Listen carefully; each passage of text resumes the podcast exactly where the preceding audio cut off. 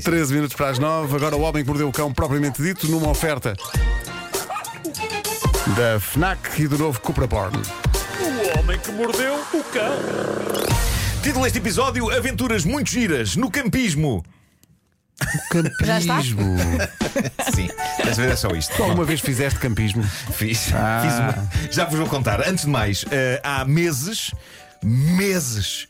Que estou com nervos sobre o que vai acontecer esta noite. Eu não sei se ainda há bilhetes ou se já esgotaram, mas esta noite o nosso querido Ricardo Araújo Pereira e eu vamos levar a cabo uma conversa com um dos nossos heróis, Terry Gilliam, que não só é o realizador de clássicos do cinema como Brasil, O Rei Pescador ou O Homem que Matou Dom Quixote, mas também um dos membros dos lendários Monty Python. Monty Python, o, claro. o Ricardo já o entrevistou ontem para o Expresso. Diz que ele é um senhor adorável, ainda assim. Vai correr bem. Nervos, É, né? é- é um pouco como conhecer uma divindade. Eu sinto que posso colapsar, ok? Posso colapsar de Como é repente. que está a tua Eu sou, eu barriga? sou uma pessoa que se enerva muito ao pé dos seus heróis, estou com, com muitos gases. Ahm, seja como for, ah, eu e o Ricardo Com vamos. muitos gases. eu e o Mas Ricardo. uma vamos- pessoa ligar a rádio agora, estou com muitos gases. Ah, vou ficar aqui. Sim, sim. Eu e o Ricardo vamos estar por volta. Por volta, não, vamos estar às 21 horas nos cinemas Nós do Colombo com o Terry Gilliam. Estaremos uma hora à conversa com ele. Depois vai ser projetado o novo filme do Terry Gilliam, O Homem que Matou Dom Quixote, com o Adam Driver, o Jonathan Price e a nossa Joana Ribeiro. Eu friso o quão surreal é esta frase. Eu e o Ricardo vamos estar no Colombo com o Terry Gilliam. Sim, sim, à partida é, é Aproveita bizarro. cada segundo. Mas pronto, vai acontecer. O dinheiro dos bilhetes vai eh, reverter para a casa do artista, o que é uma causa muito nobre. E amanhã de manhã o Terry Gilliam vem aqui à rádio para É verdade. gravarmos mais uma conversa para o podcast Hollywood Express. Portanto, em nenhuma dessas ocasiões eu espero desmaiar, mas seja como for, eu gostaria que vocês estivessem de plantão ali no auditório, caso seja preciso substituir uma dada Combinado. Está bem. altura. certo. Caso eu caia para o lado, eh, Certo, tá combinado. desmaiado e a espumar. Mas também, olha, se não caíres hoje, não vais cair amanhã. Pois, Sim, se calhar. Não, depois ganha- ganha-se uma confiança, não é? Claro. Depois é, Depois já é- são amigos. É o segundo Monty Python que eu conheço. Tive a ocasião há uns anos de jantar com o falecido Terry Jones, o outro Terry dos Monty Python, e foi. Epá, foi Então quer dizer que os Monty, Python, os Monty Python que interagem contigo não vão longe? Epá, eu espero que o Terry Gilliam viva muitos e bons anos. viva muitos e bons anos, caramba. Mas, mas pronto, o Ricardo está à minha frente. O Ricardo já conhece três, que também o Ricardo falou com o John Cleese. Ah, com o John Eh, Cleese pronto. também. Sim, sim, sim. Bom, sim. eh, hoje vou falar então de algo a que dediquei muito tempo da minha vida e que é uma das minhas grandes paixões: o campismo. Tu estás no gozo, só podes estar no gozo. Pergunto a vocês: Let's o campismo, muito tempo da tua vida. Antes de mais, eh, sim, eu dediquei ao todo eh, sólidas 8 horas da minha vida ao campismo.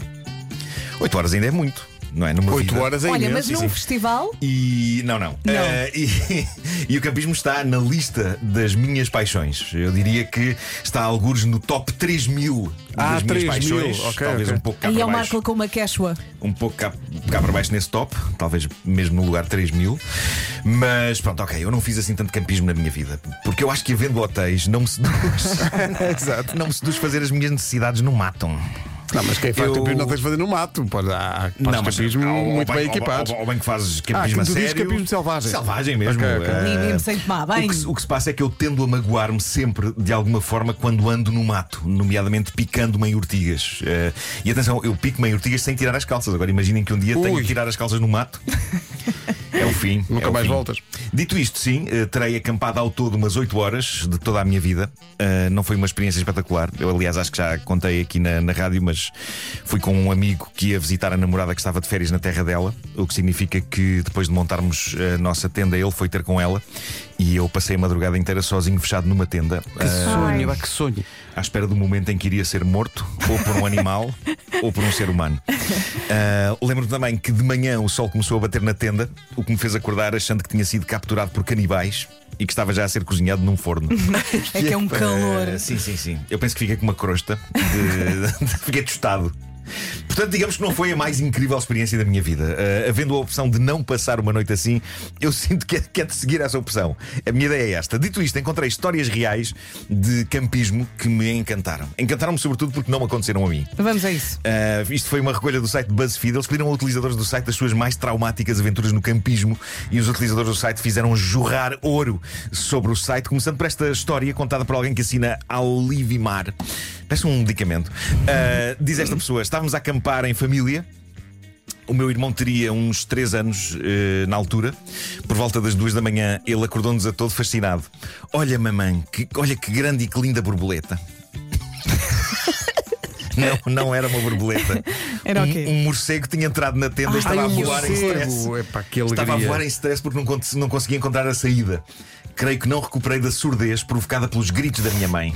Pois claro. Morcegos tendem a, protagonizar algumas histórias de campismo, como esta outra contada por um tipo chamado Chris. Diz ele: A minha amiga Jen estava sentada junto a uma fogueira no campismo, quando, do nada, um morcego voa disparado do ar na direção dela e morde-lhe um lábio. Agarrou-se ao lábio dela e não queria largar, teve de ser arrancado à força. E estava com raiva, o que significa que a Jen teve de tomar injeções contra a raiva durante seis semanas. Mas isso foi muito agressivo. Trauma. Bolas. Eu- há morcegos na minha zona, na, na- na parede, eu vejo assim a, a rodopiar. Está bem, mas não vem À contigo e vontade, arranca- não, não, arrancam-te não, um bocado da boca. não, Não estão chateados comigo. boca. Claro, claro, sim. Bom, mas nem só de morcegos vivem as aventuras de campismo envolvendo animais. Uma senhora chamada Abby contou esta história. Há uns anos fui acampar com uns amigos. Uma noite, uma senhora que estava no nosso parque de campismo tomou um duche em que usou um bom e cheiroso shampoo de morango, em vez de usar um shampoo sem aromas que fomos aconselhados a usar. Acordou à Ui. meia da noite. Pois, pois. A charada. Acordou à meia da noite com alguém a penteá-la e a fazer-lhe cafuné. Mas depois também a lamber-lhe e a mastigar-lhe o cabelo. Era um texugo. Que maravilha de experiência, vou-te dizer. Que maravilha. Também gosto da simplicidade desta história porque começa de uma forma tão bucólica. Reparem, eh, um jovem com a família contemplando a natureza e a experiência do seu padrasto no campismo. Diz ele: Estava eu a passear pela zona em que tínhamos acampado quando passei pelo meu padrasto, que vi enquanto ele cortava troncos para fazer uma boa fogueira. Foi nessa altura que, depois de uma machadada, um pedaço de madeira voou pelo ar e acertou-me em cheio na cabeça, fazendo-me desmaiar. Ah, porque vais para o campismo, porque é bucólico. É, É a vidinha a Olhem para o talento do meu padrasto. Pá, coitado. O que, diz ele, quando acordei, o meu padrasto e a minha mãe estavam freneticamente a arrumar tudo para ir embora. O, que, o que eu acho giro aqui é que, em vez de meterem logo o rapaz no carro e levado ao hospital Sim. mais próximo, decidiram arrumar tudo primeiro, todo o acampamento. Mas pronto, não foi grave, foi só um galo. Mas eu adoro como se passa do lado bucólico e bonito para o apagamento total. É tipo, ah, que Imagina. lindo campo, ah, que maravilha. O meu padrasto percebe mesmo como se corta lenha para fazermos a nossa fogueira bonk. Há aqui um ouvinte que é a Filipa diz: Fui escoteiro imensos anos, imaginem. Acordei uma vez com o som de uma vaca a fazer xixi ao lado da tenda, parecia chuva torrencial. Esplêndido. Claro, epá, é um jacto. Eu já assisti, já assisti uma vaca a fazer xixi. E vamos um ouvir mais histórias, de certeza. Uh, faz- fazer campismo não precisa de ser uma atividade que obriga a ir longe. Para habituar uma pessoa a esta prática, uh, a coisa pode acontecer mesmo no quintal das traseiras Sim. de casa. Veja-se o que conta uma rapariga chamada Julie. Não digo que isto não tenha sido merecido para o pai dela, reparem. Ela, ela- diz: Meu pai levou-me a mim e ao meu irmão a acampar no quintal das traseiras de casa quando eu tinha 6 anos. Ele queria que a experiência fosse o mais realista e intensa possível, por isso proibiu-nos de usar a casa de banho de casa. Então, ao meio da noite, urinei dentro da tenda.